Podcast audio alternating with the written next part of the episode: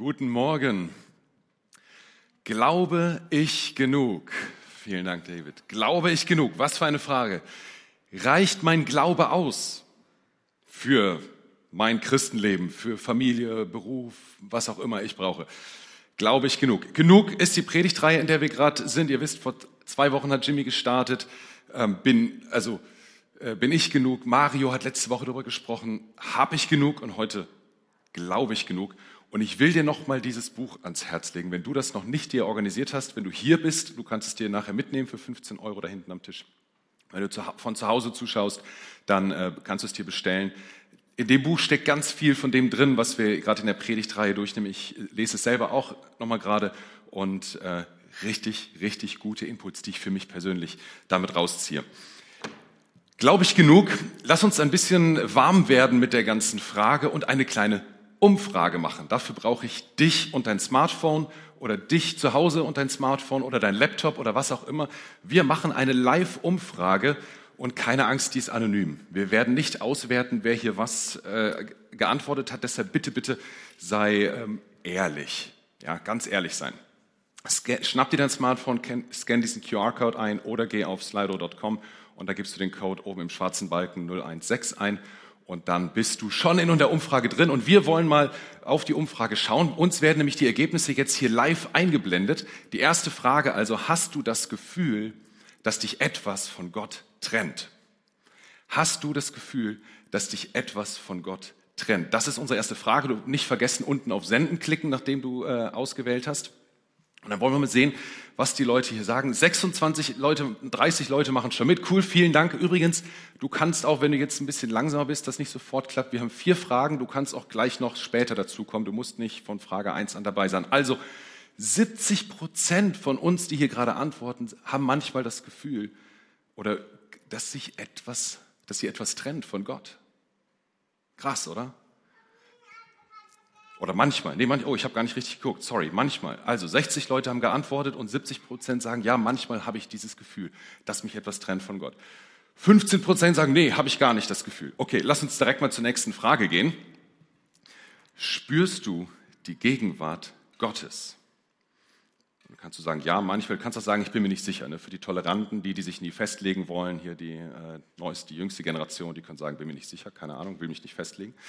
Schauen wir mal, spürst du die Gegenwart Gottes? Geht ein bisschen in eine ähnliche Richtung, aber manchmal ist es ja so, so viel Chaos um uns herum im Alltag, so viel los und dann wissen wir gar nicht, boah, ist Gott wirklich da? Ist Gott wirklich da? Schauen wir mal. Sind schon 90 Leute, die mitmachen. Cool, dass ihr dabei seid.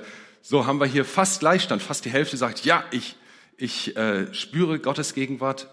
Nochmal die Hälfte sagt, ja, manchmal. Und ein paar sind sich nicht sicher. ein paar sagen auch, und das finde ich super, dass ihr ehrlich seid, nein, spüre ich nicht. Ganz ehrlich, ich sehe das als Ermutigung für dich. Wenn du so ehrlich bist, das ist schon mal gut. Der erste Schritt dazu, ihn vielleicht doch mal zu spüren. Toll, boah, fast 100 Leute, die mitmachen. Gehen wir mal zur nächsten Frage. Jetzt kommt die Frage des Tages. Denkst du, Du glaubst genug? Denkst du, du glaubst genug? Jetzt bin ich gespannt, was als Ergebnis kommt für unsere Tagesfrage. Glaube ich genug? So, und das schwankt noch ein bisschen, aber wir sehen, der größte Teil von denen, die bis jetzt mitgemacht haben, sagt, nein, ich glaube nicht genug. 40 Prozent. Aber 30 Prozent sagen, ja, ich glaube genug. Und noch ein Drittel sagt, na ja, manchmal glaube ich genug. Die Mehrheit von uns hier oder online sagt, ist so ehrlich, danke dafür, dass sie sagen, nein, ich glaube nicht genug. Okay, ich habe noch eine Bonusfrage für euch, eine letzte Bonusfrage. Gehen wir mal zur letzten Frage. Wagst du gerne Dinge in deinem Leben, die du ohne Jesus niemals getan hättest? Also du tust es nur, du gehst dieses Wagnis nur ein weil du weißt, Jesus ist dabei. Gibt es sowas in deinem Leben? Also für mich wäre das vielleicht ja, dass wir mit der ganzen Familie ein paar Mal umziehen zu neuen Dienstorten oder sowas. Das ohne Jesus, wir hätten das nie gemacht. Oder dass ich vier Monate damals in New York war mit den Ratten im Haus und Leichen im Mülleimer und Schießereien auf der Straße. Verrückt, sowas weiß ich nicht, ob ich das ohne Jesus gemacht hätte. Wie ist es bei dir? Wagst du manchmal Dinge, die du ohne Jesus nie getan hättest? Boah, über die Hälfte sagt ja. Über die Hälfte sagt, mit Jesus an der Seite wage ich manchmal was, traue ich mich manchmal was, was ich sonst nicht getan hätte. Ein paar sagen manchmal und noch 10 Prozent sagen, nein, mache ich nicht. Hey, vielen Dank fürs Mitmachen. Äh, ist ja richtig spannend, hier das zu sehen, wie ihr hier so äh, diese Umfrage mit mir gemeinsam live hier gestaltet. Toll, dass das klappt. Ähm, krass, vielen Dank, Julian, dass das hier technisch so hammer klappt. Also, glaube ich, genug, wage ich manchmal Sachen mit Gott, die ich ohne ihn vielleicht nicht gewagt hätte. Wir sehen ja manchmal Menschen, die jede Menge wagen. Na, dann, vor ein paar Tagen habe ich den Film Mully gesehen. Ich weiß nicht, ob ihr den kennt, kannst du online kostenlos sehen, kann ich sehr empfehlen ein Kenianer, der sich vom Bettler zum Millionär hochgearbeitet hat, nur um alles, was er hat, wegzugeben und ein Zuhause für Waisenkinder zu starten. Wahnsinn. Dann sehen wir vielleicht äh, so einen David Wilkerson, eins meiner Vorbilder, als ich Teenager war, ja, der nur mit Leidenschaft für die Ghetto-Kids in New York dort in die Ghettos reingeht, sein Leben riskiert und langfristig dann eine Drogenreha aufbaut für Drogenabhängige und die, die, die Gangwelt in New York dort auf den Kopf stellt, ein Stück weit. Maria Prean, habt ihr manche vielleicht gehört, die mit 60 Jahren nach Uganda geht, auch um, um Waisenkindern zu dienen und denen ein Zuhause und Schulbildung zu geben. Und die, diese Menschen, die wagen Sachen mit Jesus. Und gegen solche Glaubenshelden wirkt unser Glaube vielleicht manchmal ein bisschen Kleine. Fragen Sie, boah, wie machen die das? Wie hängen die sich da dran, dass, dass, dass denen das gelingt? Ja, wir hören von Uganda von tollen äh, äh, Gebetserhörungen und Heilungen und so weiter. Und wenn ich bete, dann reicht das nicht mehr für den Parkplatz vorm Bäcker. Ist mein Glaube zu klein? Glaube ich genug? Und äh, wenn du das jetzt hörst, du bist gar kein Christ und, und hörst das, dann denkst du dir so, oh Mann, gut, dass ich zu diesem Christenclub nicht gehöre, ne? da habe ich diese Fragen nicht. Aber da liegt vielleicht ein Missverständnis drin und darüber will ich heute sprechen. Und ich lade dich ein, auch wenn du sagst, ich, ich kann mit Glaube noch nichts oder noch nicht viel anfangen. Ich lade dich ein, dich innerlich nochmal weit zu machen, weil ich glaube, wenn du dich darauf einlässt, kann das, was wir heute hören, dich, dir zu einer abenteuerlichen Sicherheit in deinem Leben führen. Eine ganz neue Sicherheit, was du vorher nicht geahnt hast. Wir Christen, wir kennen diesen Gedanken. Ne? Ich glaube nicht genug. Haben wir eben gesehen, ein großer Teil von uns sagt das, ich glaube nicht genug. Oder ich bin mir nicht sicher, manchmal glaube ich nicht genug. Und das, obwohl Jesus gesagt hat, äh, es reicht ein Senfkorn aus, ein, ein Glaube von der Größe eines Senfkorns und Senfkörner sind wirklich klein. Also ich habe das immer nur gehört, bis vor ein paar Jahren Mario hier mal Senfkörner verteilt hat. Da dachte ich so, Alter, die sind wirklich klein. Und Jesus sagt, das reicht aus, um Berge zu versetzen, um, um Berge ins Meer zu schicken. Ich bin froh, dass das wahrscheinlich mehr metaphorisch gemeint ist, weil sonst hätten wir keine Berge mehr und ich liebe Berge. Jesus sagte, Glaube so winzig wie ein Senfkorn reicht aus. Und dann an einer anderen Stelle sagt er zu seinen Jüngern, ihr Kleingläubigen. Ihr Kleingläubigen. Und einem Jünger hat er das ganz besonders unter die Nase gerieben. Du Kleingläubiger. Und das finde ich eine interessante Geschichte, die schauen wir uns heute an. Das war so einer dieser Nächte, die man nie wieder vergessen wird in seinem ganzen Leben. Der Tag davor war richtig erfolgreich gewesen. Petrus, um den geht es, Petrus war so geflasht und so pumped up von dem, was passiert ist. Die waren unterwegs mit Jesus und der Predigt, Tausende hören zu und sie merken nur, die haben Hunger und was passiert? Er und die anderen elf Jünger geben allen was zu essen er kann es immer noch nicht so richtig begreifen, aber Jesus hat einfach ein Gebet gesprochen, da waren es fünf Brote und zwei Fische, die ausgerichtet haben, um 5000 Männer satt zu kriegen. Plus, plus deren Frauen und Kinder. Und Petrus war bestimmt so, boah, ey, mit Jesus an der Seite geht alles. Alles ist möglich. Ja, wenn, wenn fünf, über 5000 Leute mit fünf Broten und zwei Fischen satt werden, es geht alles. Und das Beste, er war eine der Hauptpersonen dabei. Die haben ihn gesehen, diese dankbaren Blicke, als er ihnen das Mittagessen gereicht hat. Er war mittendrin. Er war einer der Helden dieser Story. Ich Ich bild mir ein, der war richtig glücklich, richtig happy, richtig pumped, hat sich richtig stark gefühlt. Und so, wow. Und dann ist das ganze Essen vorbei und dann drängt Jesus, Petrus und die anderen Jünger, hey, fahrt schon mal mit dem Boot. Äh, setzt schon mal über, ich komme nach. Und keine Ahnung, was Petrus da denkt, so, ja, wie will der nachkommen? Ähm, wie, aber man kennt das irgendwie, der Meister, der zieht sich manchmal zurück, der braucht anscheinend Zeit für sich. Und außerdem, hey, Boot, Wasser, das ist mein Gebiet. Damit kenne ich mich aus. Petrus war Fischer, ein paar der anderen auch. Ein bisschen Routine ist vielleicht gar nicht schlecht nach so einem aufregenden Tag. Nur sollte diese Routine ziemlich schnell vorbei sein. Es kommt dieser Sturm schon wieder. Sie hatten das ja schon vor ein paar Tagen erlebt mit Sturm auf dem See, aber da war Jesus dabei und jetzt war Jesus nicht dabei. Es kommt dieser Sturm, so sehen wir das schwarze Wasser äh, und den Wind, der die Wellen um sie herum auftürmt, wie der Wind an dem Boot zieht und zerrt und ihnen die Kontrolle zu entreißen droht. Und dann mitten in diesem Chaos steht auf einmal eine Gestalt auf dem Wasser.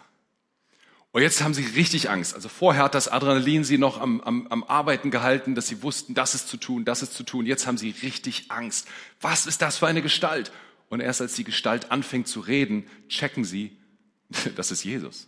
Petrus merkt es als erster.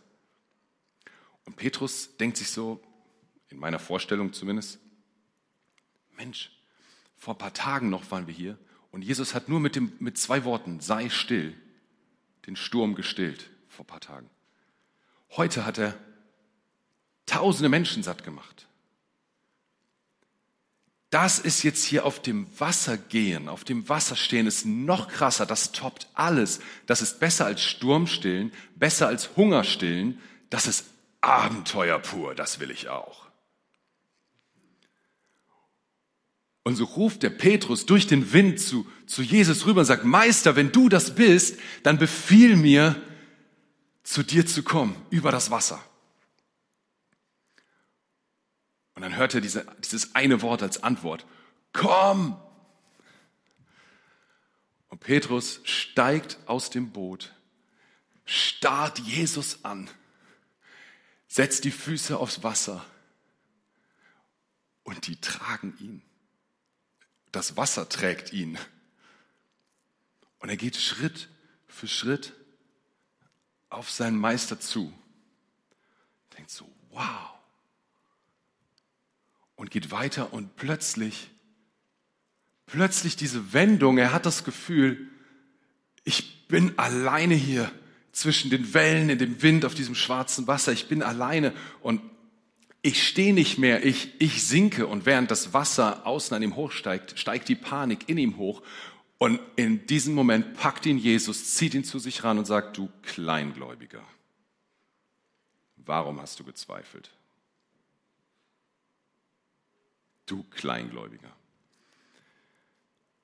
Findest du die Geschichte auch ein bisschen gemein?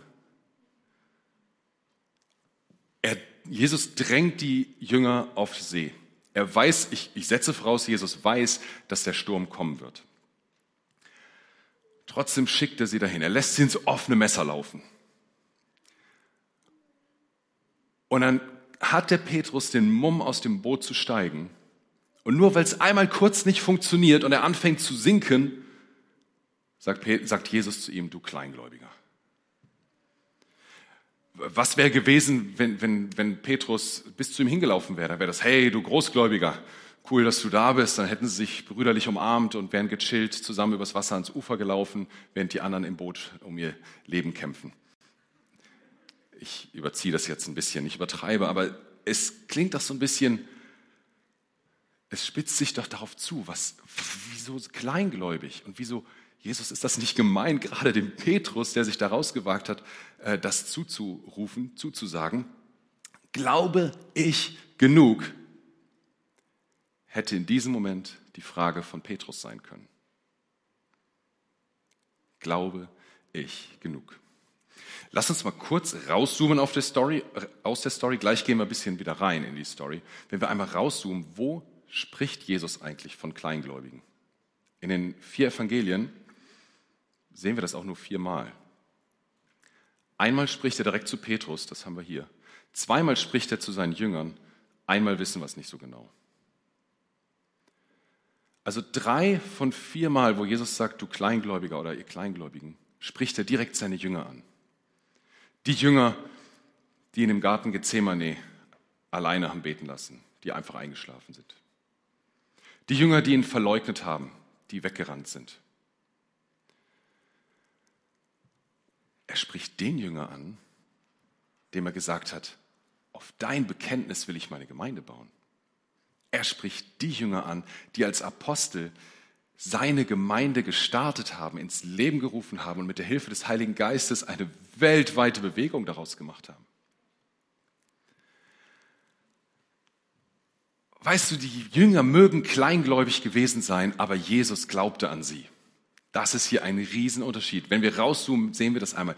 Die Jünger mögen kleingläubig gewesen sein, aber Jesus glaubte an sie. Das ist hier etwas ganz, ganz, ganz Wichtiges, was du mitnehmen sollst. Jesus glaubt an dich. Der sieht vielleicht den nächsten David Wilkerson, Maria Prean oder Mully in dir oder wen auch immer. Vielleicht sieht er einfach nur dich. Aber er weiß, was er, was in dir steckt und er glaubt an dich, so wie die Jünger, obwohl er sagt, ihr Kleingläubigen. Also selbst wenn du kleingläubig bist, lass dir nicht einreden, dass dein Glaube nicht genug sei oder zu schwach sei. Lass dir das nicht mehr von dir selbst einreden. So, nun hat aber Jesus den Petrus hier einen Kleingläubigen genannt. Und damit will er ihm ja irgendetwas sagen und vielleicht auch uns etwas sagen. Und deshalb lass uns nochmal in die Geschichte ein bisschen reinzoomen und reinschauen.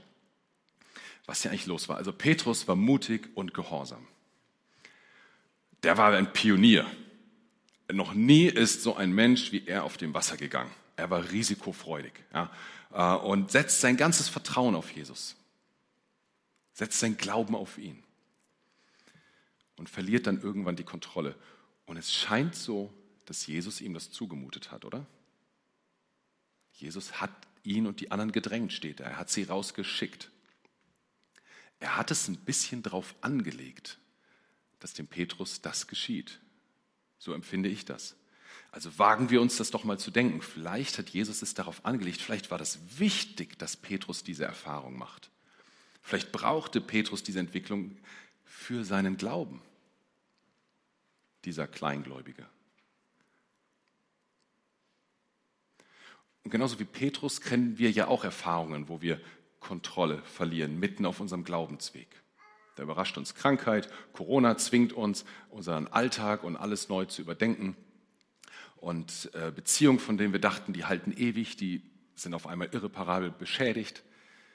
Wir kennen das, wir sind glaubensmäßig unterwegs und auf einmal verlieren wir die Kontrolle. Mutet uns vielleicht Jesus sowas manchmal zu?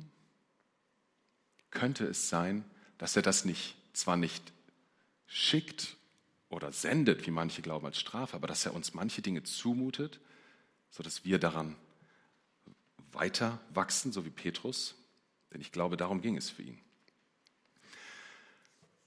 Bei Petrus fing das an, er war auf Hilfe angewiesen. Er hatte Angst. Als, sie diese, als er und die, seine Kollegen diese Gestalt auf dem Wasser gesehen haben, noch mehr Angst.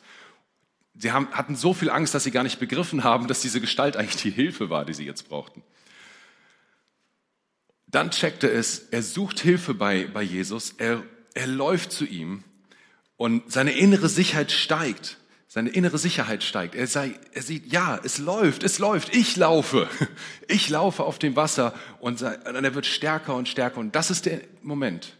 Das ist der Moment, in dem er sich innerlich abkoppelt von Jesus. Das ist der Augenblick, wo er anfängt zu sinken. Er, beginnt es mit, er bekommt es mit der Angst zu tun, als er sich umsieht. Eben hing sein Blick an Jesus und jetzt hängt sein Blick an den Wellen, an dem Wind, an dem voll Wasser laufenden Boot, an den ängstlichen Gesichtern seiner Kollegen. Erst kommt er so, ja, mit Jesus klappt alles, aber dann hängt er dann seine Sicherheit doch an sich. Er kann etwas Unglaubliches tun mit Jesus, aber sobald er den Blick wegwendet von Jesus und sich selber zu sicher wird, dann ist er angefangen zu singen. Auf dem Festland wäre das erstmal nicht so dramatisch gewesen. Also auf dem Festland hätte man das gar nicht gleich gemerkt. Da wäre die Auswirkung nicht gleich so unmittelbar gewesen. Er hätte nicht gleich gesungen, wäre nicht gleich gesungen. Und trotzdem glaube ich, langfristig äh, ist da was, was drin, was wir mitnehmen müssen, äh, was wir von Petrus in diesem Moment lernen können. wir nehmen auch gern Gottes Hilfe an. Ja, wenn wir unser Leben nicht mehr unter Kontrolle haben, wenn wir unser Leben vor die Wand gefahren haben, wenn wir merken, oh, Sünde trennt uns von Gott, wenn, wir, wir kennen diese Momente, wo wir zu Gott kommen und sagen, boah, es, es geht nicht mehr, ich brauche Hilfe. Ich brauche Hilfe, Jesus. Und dann gehen wir mit ihm und gehen diesen Schritt. Viele von uns haben kleine oder große Wunder erlebt, auch als sie zum ersten Mal Jesus gehört haben, wie er ruft, komm. Vielleicht bist du übers Wasser gegangen, im übertragenen Sinne. Und dann erleben wir, wie plötzlich das Wasser unter unseren Füßen sich wieder verflüssigt und wir anfangen zu sinken und wir alles um uns herum suchen, weil wir unsere Sicherheit, unseren Anker auf einmal nicht mehr in Jesus sehen, sondern in etwas anderem. Und ich habe unsere ähm, Rangers gebeten, uns das einmal zu demonstrieren, wie das eigentlich aussieht. Deshalb laufe ich die ganze Zeit hier schon im Klettergurt rum, weil damit, mit so einem Ding, kann man sich irgendwo einhaken, kann man sich wo dran hängen. Ich liebe Berge, habe ich ja eben schon gesagt, ich liebe Klettern und so weiter. Und wir haben jetzt für euch hier äh, was aufgebaut, sodass die Finja, äh, unsere älteste Tochter, die wird nächste Woche 16, die wird jetzt gleich hier im Saal schweben. Und ihr wisst, oder ihr wisst, falls ihr es nicht wisst, muss ich euch das sagen, unsere Rangers, ähm, das sind richtige Abenteurer. Also Ranger ohne Abenteuer, das geht nicht. Deshalb, wenn du Abenteuer in deinem Leben willst, geh zu den Rangers. Das ist ein Grund, warum ich äh, so gerne lange Ranger war, dass ich ähm, so viele coole Sachen da erlebt habe und so viel über Teamfähigkeit und Vertrauen und wilde Aktionen gelernt habe. Sowas wie in der Kirche durch den Saal schweben, solche Aktionen. Das lernt man bei den Rangers. So, und jetzt wollen wir das gleich einmal sehen, wie der Stefan die Finja da in die Luft zieht. Oder sollen wir zusammenziehen? Gucken wir mal, was die Finja da, ob die Finja fliegen kann. Aha. So. Wir haben das übrigens schon mal gemacht hier mit, mit einer Jungs-Kleingruppe. Dann sind wir hier hin und her geschwungen durch den Saal, von der Empore runtergesprungen. Das alles geht natürlich nur, dieses Runterspringen, wenn du gesichert bist, wenn du irgendwo dranhängst. Ja, also Finja hängt da ganz oben, da hat sie ihren Fixpunkt, da hängt sie dran. Und das nennt man im Kletterfachjargon nennt man das Top-Rope-Sicherung. Top, weil von oben kommt die Sicherung und ne, die Rope, das Seil. Also Jetzt kann die Finja sogar über Wasser laufen. Ne? Wenn wir jetzt hier einen Pool hätten, die Finja könnte schön übers Wasser laufen, weil sie oben eingehängt ist, weil sie oben drin hängt, weil sie dort oben ihren Fixpunkt hat und da fest ist. Was würde passieren, wenn Finja jetzt ihr äh, schönes Pfadfinder-Taschenmesser nimmt und das Seil durchschneidet? Sie würde sich trennen von diesem Fixpunkt da oben. Würde, naja, aus der Höhe wäre das noch okay, aber äh, wir brauchen den Fixpunkt über uns, so wie die Finja den braucht. Vielen Dank. Ich glaube, das reicht schon. Jetzt dürfen wir die Finger nochmal wieder runterlassen. Sie, sie, muss nicht die ganze Predigt da hängen, aber vielen Dank, Finja, vielen Dank, Stefan.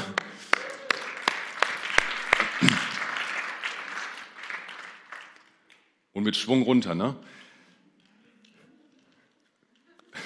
Also, habt ihr übrigens gesehen, dass der Fixpunkt, die Sicherung, dass das das Kreuz ist oben auf dem Dach, wo sie da festgemacht ist? Was für ein Zufall, ne? Und ja, lass einfach am Seil, ist egal, holen wir später runter. Okay, dann Finja, dann musst du vielleicht doch oben bleiben, wer weiß. Also, vielleicht denkst du jetzt, naja, Moment, Moment, Moment. Tom Cruise in Mission Impossible, der konnte das auch ohne Sicherung. Das stimmt, aber du bist nicht Tom Cruise. Ne, du bist nicht Tom Cruise, das sollten wir uns merken. Ähm, sondern so bekommt die Finja, wenn sie da oben hängt, eine ganz neue Freiheit. Freiheit hier im Saal zu schweben. Und glaub mir, ich kenne das vom Klettern, der Moment, wo du über den Abhang rübergehst und dich runterlässt, oh, das sind so richtig coole Momente. Da ist Adrenalin, da ist Freiheit, das ist richtig schön. Zurück zu unserer Story. Petrus Petrus hatte diesen Moment, wo er sich nicht mehr an Jesus dranhängt. Er war auch so eingeklinkt bei Jesus und plötzlich guckte sich um und hängt sich bei sich selber ein, bei seine, ist sich seine eigene Sicherung.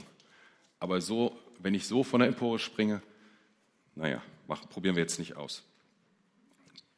Wir brauchen den Fixpunkt über uns. Und wir haben dieses absurde Verlangen manchmal, komplett von uns selber abhängig zu sein, unabhängig zu sein von anderen, unabhängig zu sein von Jesus.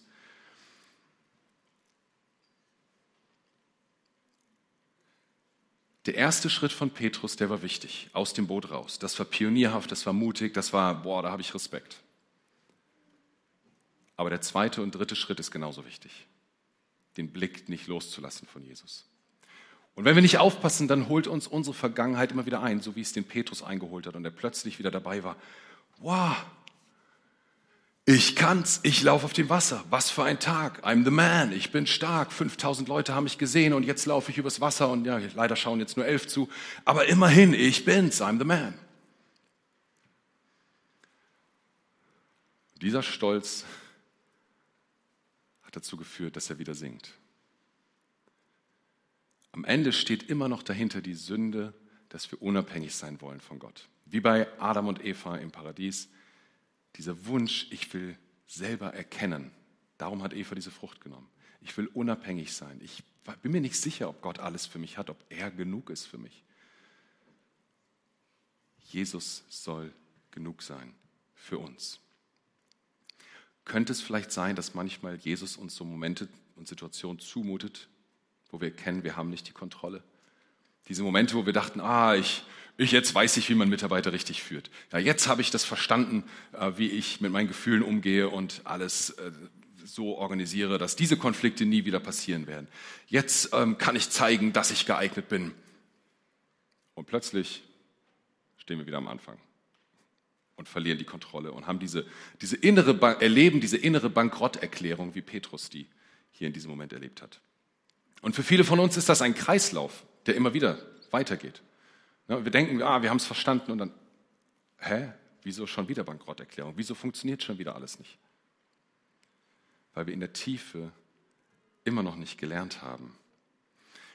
Es hat ja sowas Attraktives, sowas Schönes von Jesus unabhängig zu sein. Ich bin der Mann. Ich bin der Herr im Haus. Ich habe das Sagen. Ich kann sagen, wo es lang geht. Ich bestimme. Ich. Ne? Wie so ein kleines Kind oder wer Teenager hat, der weiß, dass, ne, so, dass die kleinen Kinder, die einfach nur sagen, nein. So eins der ersten Wörter, was die überhaupt lernen. Ne? Nein. Oder Teenager, die sagen, nein, ich will nicht. Oder das will ich anders, garantiert. Manche von uns sind im Glauben noch so kleine Kinder, die sagen, nein.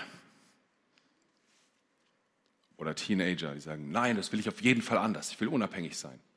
Und nicht falsch verstehen, das ist ja genau das Richtige. Für Teenager müssen das lernen. Aber im Glauben müssen wir einerseits lernen zu sehen, was Gott in uns reingelegt hat und dafür dankbar zu sein und andererseits uns bei ihm einzuhängen, ihn zu unserem Fixpunkt zu machen, so ein Top-Rope-Glauben zu leben. Denn sonst bringt uns diese scheinbar so attraktive Sichtweise, ohne Jesus zu leben, keinen Schritt weiter im Glauben. Du kannst ähm, 20 Jahre lang Christ sein, aber in Wirklichkeit 17 Jahre lang als dreijähriger Christ gelebt haben und immer noch sagen, nein, nein, nein. Und dabei ist diese Abhängigkeit von Jesus, unser Leben völlig von ihm abhängig zu machen, ist so viel attraktiver und so viel schöner und so viel besser. Weißt du, die Ehrfurcht vor ihm, vor seiner Größe, seiner Stärke, das ist der Beginn der Weisheit, das ist der Beginn des Lebens lesen wir in den Sprüchen. Aber dafür muss ich erst einmal anerkennen, dass ich selber nicht der Stärkere bin. Dass ich selber noch Stärke brauche von jemand, an dem ich hänge. Beim Klettern ist das Top-Rope-Klettern. Und was wir brauchen, ist ein Top-Rope-Glaube, uns oben einzuhängen bei Jesus. Da, bei, ihm, an dem Kreuz, uns reinzuhängen, sagen, das ist unser Fixpunkt. Weißt du, dass Jesus ein Top-Rope-Glaube hatte? Jesus war vielleicht der abhängigste Mensch, der je über diese Welt gelaufen ist. Jesus hat gesagt, ich kann nichts tun, außer ich sehe es mein Vater tun. Er hat sich freiwillig völlig abhängig gemacht von seinem Vater im Himmel. Er kannte, konnte im Sinne von wollte nichts anderes tun als das, was er sein Vater sieht. Und gleichzeitig, also er war der, der abhängigste Mensch, der je hier über die Erde gelaufen ist und gleichzeitig war er doch der freiste Mensch, der je hierüber gelaufen ist. Der, der wirklich krasse Sachen gelebt hat. Wow. Und wir versuchen es immer noch andersrum. Wir versuchen unabhängig von ihm zu sein und erleben dann Unfreiheit, fühlen uns gefangen in unserem Leben, verstrickt in unseren Umständen und Schwächen und so weiter. Und dann kommt es manchmal dazu, dass wir uns dann zusammenraffen und denken, ah, ich muss, ich bin doch Christ, ich muss jetzt irgendwie was besser werden, ich muss genug glauben, ja. Und dann fangen wir an, Bücher zu lesen und Videos zu gucken, andere Prediger bei YouTube zu gucken, Konferenzen zu besuchen und so weiter und so weiter und so weiter. Und das ist alles gut, nichts gegen Bücher, ne? Hier, denk daran, hol dir das Buch. Aber die Haltung muss stimmen. Die Haltung muss stimmen. Wenn ich einfach nur immer weiter sammle und hier ein Buch und da ein YouTube wieder und, und da eine Konferenz und all das, dann ist die Gefahr groß, dass es nur ein Alibi wird. Ich habe doch was für meinen Glauben getan. Aber es ist nicht wirklich, es ist nicht wirklich eine Herzenssache geworden mit Jesus. Manchmal ist es gut, unseren Glaubensaktionismus zurückzustellen. Jesus hat das gesagt in so ganz einfachen Worten am Anfang seines Dienstes. Da hat er gepredigt. Kennt das als die Bergpredigt. Und die ersten Worte, die er dort sagt, in Matthäus 5, Vers 3. Gott segnet die, die erkennen, dass sie ihn brauchen denn ihnen wird das Himmelreich geschenkt. Gott segnet die, die erkennen, dass sie ihn brauchen, denn ihnen wird das Himmelreich geschenkt. Oder andere Übersetzung sagt, glückselig sind die geistlich Armen, denn ihrer ist das Reich der Himmel. Meine Übersetzung ist, Gott segnet die, die sich von ihm abhängig machen, denn ihnen will er das Himmelreich schenken. Gott segnet die, die sich bei ihm abhängig machen. Im Alltag fängt das an, in den kleinen Dingen. Wer weiß, dass er arm ist, braucht nicht mehr auf sein Reichtum vertrauen. Wer weiß, dass er schwach ist, der braucht nicht auf seine eigene Stärke setzen, der kann sich bei Jesus einklinken. Darum schreibt der David in den Psalmen, Herr, lehre uns bedenken, dass wir sterben müssen, auf dass wir klug werden. David hat förmlich Angst, dass er vergisst, dass er mal sterben muss und sagt, Gott, erinnere mich daran, dass ich vergänglich bin damit ich weise werde, damit ich klug werde. Und wenn wir uns das bewusst machen, dann hilft uns das, nicht so zu sehr auf uns selber zu vertrauen, sondern auf unseren Gott im Himmel zu setzen. Paulus hat das an seine Kollegen in Galatien mal gut auf den Punkt gebracht, wie ich finde. Wobei bei Paulus auf den Punkt bringen ist immer so eine Sache. Ne? Aber ich liebe diese Verse. Galater 2, Vers 20 und 21. Da schreibt er, ich lebe, aber nicht mehr ich selbst, sondern Christus lebt in mir. Also was sagt er? Ich lebe, ich habe mein Leben, aber es ist ein anderes Leben, ein, ein neues Leben, denn jetzt ist Jesus Christus in mir. Ich lebe also mein Leben in diesem irdischen Körper, also auch Paulus, so wie David, erinnert sich daran, das ist ein vergänglicher irdischer Körper, der muss mal sterben. Ich lebe in diesem irdischen Körper im Glauben an den Sohn Gottes, der mich geliebt und sich selbst für mich geopfert hat. Ich lebe im Glauben an den Sohn Gottes, der mich geliebt und geopfert, sich geopfert hat wow, was der für mich getan hat. Wie groß ist das? Wie genial ist das? Interessant finde ich, man kann diesen Vers auch ein bisschen anders übersetzen. Es ist genauso richtig vom Griechischen her. Dann heißt es nämlich, ich, ich lebe also mein Leben in diesem irdischen Körper. Dann heißt es nicht mehr im Glauben an den Sohn, sondern im Glauben des Sohnes Gottes. Also nicht mehr mein Glaube geht in seine Richtung, sondern es ist sein Glaube, der in mir ist. Eigentlich gibt er mir den Glauben. Er lebt jetzt in mir und er ist es, der mir den Glauben gibt. Und so kann ich mein Leben hier leben. Nur deshalb. Und dann schreibt er weiter, ich gehöre nicht zu denen, die die Gnade Gottes gering achten. Also ich tue nicht so, als könnte ich durch gutes Christsein, durch viel tun, durch genug Glauben, könnte ich errettet werden. Denn darum geht es nicht. Dann hätte Christus nicht sterben müssen. Sondern ich erkenne an, ich brauche das Kreuz. Ich brauche meinen Fixpunkt da oben. Ich brauche Gottes Kraft. Und die Frage an dich heute ist, warum versuchst du noch, Gott zu beeindrucken, indem du versuchst, ein besonders guter Christ zu sein? Sagst du vielleicht, ich glaube nicht genug, ich muss besser glauben, ich muss mehr glauben, ich muss stärker glauben, ich muss intensiver glauben? Warum versuchst du noch Gott zu beeindrucken, das ein guter Christ zu sein? Oder warum willst du dir noch einreden, dass dein Glaube vielleicht nicht genug ist, ja, du magst kleingläubig sein. Jesus glaubt an dich, so wie an Petrus. Vielleicht müssen wir uns auch die Frage stellen, was ist nochmal der Grund, dass du glaubst, du kannst die Dinge in deinem Leben alle selber kontrollieren? Was ist nochmal der Grund, dass du glaubst, du kannst völlig unabhängig von Jesus sein und alles selber in den Griff kriegen, obwohl deine Geschichte dich was anderes lehrt? In deinem Alkoholkonsum, in deinen kaputten Beziehungen, in deinem zwanghaften Wunsch nach Aufmerksamkeit, in deiner Kaufsucht, in, in deiner Pornosucht, wo auch immer. Was ist nochmal der Grund, dass du glaubst, du kannst es selber in den Griff kriegen? Wie wäre es, dein Karabiner, den jeder von uns trägt, den du trägst, Top Rope abzusichern, dich bei Jesus abzusichern und da eine ganz neue Freiheit zu erfahren? Bei ihm. Und das fängt an mit so einem ganz einfachen Gebet. Der erste Schritt aus dem Boot raus für dich ist, ein ganz einfaches Gebet zu sagen, Jesus, ich bin abhängig von dir. Viel zu oft lebe ich das nicht. Machen wir es so, wenn du sagst, ja, ich will mehr abhängig sein von Jesus, dann werde ich dir jetzt so ein paar Worte einfach mal vorsprechen und du kannst es in deinem Herzen mitbeten. Dann kannst du sagen, Jesus, ich bin abhängig von dir. Viel zu oft lebe ich das noch nicht. Aber ich will mehr und mehr in deine Freiheit kommen. Ich will in meiner Beziehung und in meinem Glauben einen Schritt weiterkommen, einen tiefen Frieden, diese tiefe Freiheit erfahren. Dafür will ich lernen, von dir abhängig zu sein. Danke, Jesus, für alle Stärke, Schönheit, Weisheit, die du in mich gelegt hast. Das will ich anerkennen und gleichzeitig wissen, dass ich trotz allem völlig an dir hänge. Ich bin abhängig von dir, Jesus, und das ist gut.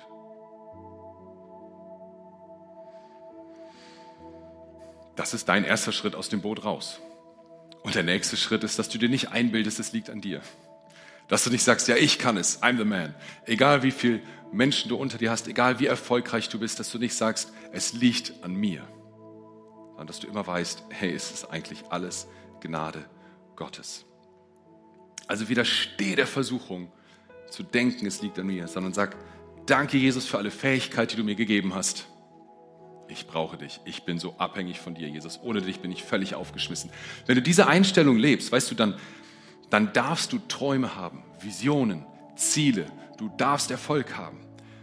Du darfst all das haben, aber du bist nicht mehr davon abhängig, was tatsächlich geschieht. Das kannst du deinem Herrn überlassen. Und dann geht es weiter mit so ganz einfachen winzigen Schritten in unserem Alltag, immer wieder im, im Alltag. Nicht nur sonntags hier im Gottesdienst oder jetzt zu Hause, wenn du hier zuschaust, zu sagen, ah, ich bin abhängig und das Gebet und das, das bete ich einmal und das war's, sondern im Alltag. Und vielleicht so ganz kleine Schritte, die das immer wieder mal bewusst zu machen. Vielleicht willst du den Karabiner kaufen und ihn in deine Hosentasche stecken, damit du daran erinnern wirst, Jesus, ich bin abhängig von dir. Vielleicht willst du es ab und zu mal beten, zu deinem morgendlichen Gebet machen. Vielleicht willst du auch mal sagen, okay, Jesus, wenn ich abhängig bin von dir, was heißt das? Und wie willst du mich jetzt führen? Wen darf ich heute mal anrufen und ermutigen? Was soll ich spenden? Was soll ich eigentlich lesen oder soll ich mal besser nur Zeit mit dir nehmen, ohne was zu lesen? Wenn du da noch ganz ungeübt bist, dann fang an mit so ganz einfachen Sachen. Und ich habe das in meinem Leben erlebt, dass ich dann immer mehr die Stimme Gottes höre. Ich brauche das noch viel mehr. Ne? Nicht, ich, ich behaupte nicht, ich höre immer alles und so weiter. Aber, aber in diesen kleinen Fragen, die ich Gott dann stelle, erlebe ich immer mehr, wie er dann sagt, ja, ruf den an. Oder tu das. Oder kläre diese Sache. Und das weiß ich, dass er das war, weil wenn ich das nicht tue, dann merke ich das ein paar Wochen später. Dann sehe ich auf einmal, oh, ich hätte es besser genau das getan, was ich da den Eindruck hatte vor ein paar Wochen, dass Gott gesagt hat. Und so lerne ich langsam die Stimme Gottes zu hören und das kannst du auch. Lass uns von Petrus lernen. Lass uns die Bankrotterklärungen unseres Lebens nehmen. Lass uns sie nutzen. Lass uns darauf aufbauen und sagen, ich mag kleingläubig sein, aber ich hänge mich bei dir dran, Jesus. Mein Blick soll auf dich gehen. Mein Blick soll auf dich gehen. Ich will meine Größe, meine Stärke, ich will das nicht nutzen, um noch härter zu arbeiten als Christ, um noch mehr zu tun, sondern ich will es nutzen, um noch abhängiger zu sein von Jesus. Lasst uns nicht in Glaubensaktionismus verfallen wie Petrus, der immer wusste, was zu tun war. Ja, vom Ohr abschlagen äh, bis auf dem Wasser laufen äh, oder Hütten bauen, der wusste immer, was zu tun ist. Aber es tut mal gut, als Petrus festzustellen, vielleicht sollte ich mich jetzt einfach mal nur retten lassen und abhängig machen von Jesus und an ihn. dranhängen. Lass uns ein Top-Rope-Glauben leben. Und wenn wir dann anerkennen, dass wir einen vergänglichen, irdischen Körper haben, der irgendwann mal sterben muss und gleichzeitig die Gnade und Größe Gottes voll annehmen, dann lebt Christus in uns, so wie Paulus das an die Galater geschrieben hat. Dann lebt er in uns und dann lebt sein Glaube in uns und dann sind wir nicht kleingläubig, sondern großgläubig. Wenn sein Glaube in uns lebt, dann sind wir nicht kleingläubig, sondern großgläubig. Dann wissen wir, ich glaube genug.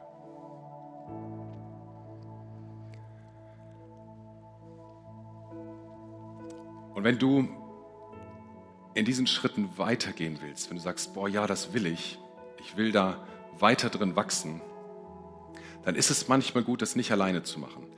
Ich stelle mir vor, wie wäre es gewesen, wenn die elf Jünger, die noch im Boot waren, auf einmal voll Mut gefasst hätten und nicht da aus Angst weiter Wasser geschöpft hätten. Gut, es steht da eh nicht drin in der Bibel, was sie gemacht haben, aber ich stelle es mir jetzt mal so vor, alternatives Ende. Die anderen elf sind im Boot und die feuern den Petrus an. Sagen, boah, Petrus, wie mutig bist du, genial, do it, do it, tu es, Petrus. Und dann rufen sie, Jesus, Jesus, Jesus. Und was hätte das mit Petrus gemacht? Hätte es vielleicht ihn ermutigt, selbst in dem Moment, als er anfing zu singen, seinen Blick wieder neu auf Jesus zu legen? So, lass uns nicht alleine unterwegs sein, sondern lass uns gemeinsam unterwegs sein. Wenn du weitere Schritte gehen willst, dann haben wir, haben wir Menschen, die dich dabei begleiten wollen, die dich unterstützen wollen. Ob das in der Seelsorge ist, dass du sagst, ich will da ein paar Sachen in meinem Leben aufarbeiten und mich mal dieser Frage stellen, wieso glaube ich eigentlich, dass ich nicht genug glaube? Ob das Momentum ist, der Glaubensgrundkurs, dass du sagst, oh, ich will die Basics vom, vom Glauben mal kennenlernen. Ja, ob du sagst, ich, ich nehme Mentoring in Anspruch. Einfach mal eine Person, die ein bisschen weiter ist im Glauben und, und, im Leben und die mich ein bisschen an die Hand nimmt, mit mir gemeinsam unterwegs ist. Oder Plumpline. Manche von euch waren dort. Pastor Daniel und sein Team bieten das ein paar Mal im Jahr an. Das ist ein heftig intensives Wochenende, sage ich dir, äh, wo, wo du mal, Plumpline heißt die Richtschnur, also das, das, das Senkblei, das Lot, ja, und wo, wo du hin, herausgefordert wirst tatsächlich in diesen Tagen zu sagen, okay, wo ist eigentlich eine Schieflage in meinem Leben und wie bringe ich das wieder ins Lot? Wie bringe ich das wieder gerade und wieder ausgerichtet auf Gott? Sehr intensive Tage, sehr lohnenswert. Äh, findest du alles auf unserer Homepage, die Infos dazu, wenn du dich da melden willst. Jetzt habe ich aber noch eine letzte Einladung. Wenn du sagst, bis heute war ich kein Christ, vielleicht hatte ich nicht mal Ahnung, was ist ein Christ. Und du sagst, ich will diese Freiheit erleben, die aus der Abhängigkeit von Jesus kommt wenn du diesen Top-Rope-Glauben willst, du sagst, ja, zum ersten Mal in meinem Leben, dann lade ich dich ein, das folgende Gebet mit mir zu sprechen. Und vielleicht mögt ihr alle mit aufstehen und auch wenn du schon Christ bist und das Gebet schon 300 Mal gebetet hast, bete es nochmal bewusst und sag, ja, das will ich. Und lass uns zusammen beten. Vater im Himmel, danke, dass du mich liebst. Danke, dass du dich für mich entschieden hast. Herr Jesus Christus, du bist für mich gestorben und auferstanden. Vergib mir meine Schuld. Ich wähle dich als mein Retter und Herrn. Von dir mache ich mich abhängig. Von dir mache ich mich abhängig. Dir will ich folgen. Dir will ich folgen. Nur dir. Nur dir. Amen. Amen.